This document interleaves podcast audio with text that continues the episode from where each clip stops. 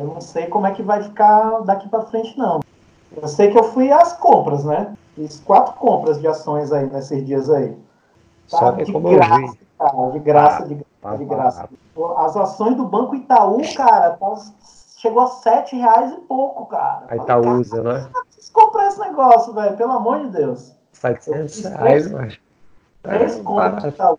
Uma nove e tanto, outra nove e pouco e outra sete, sete e quarenta e nove. Tá muito barato.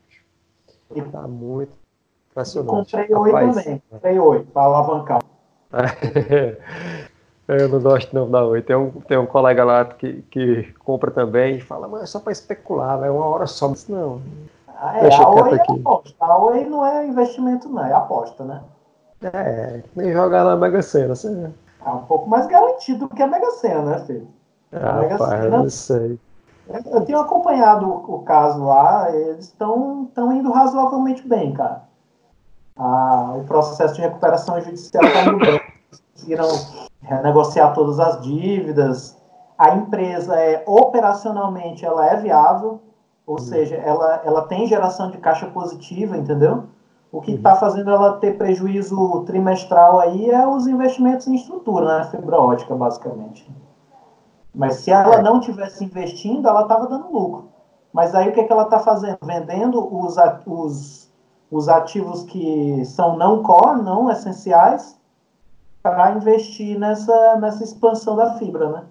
Então, e aí, ó, eles contrataram agora, recentemente, não sei se tu está acompanhando aí, atual presidente da Uber para o conselho de administração da Oi.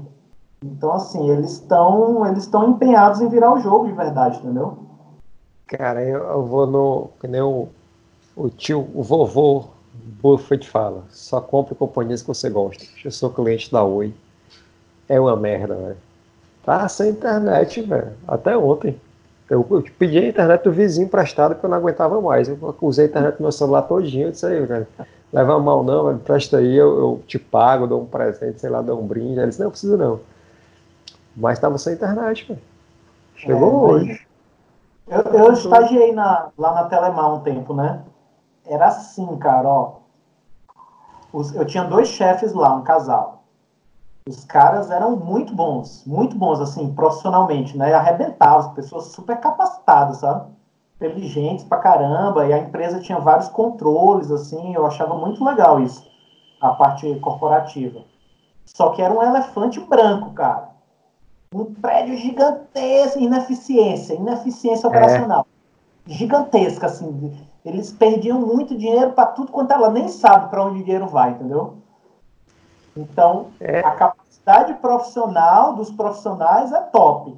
Eles têm bons controles, mas é, processos internos. Eu acho que é, com certeza, é herança da época de estatal ainda, né?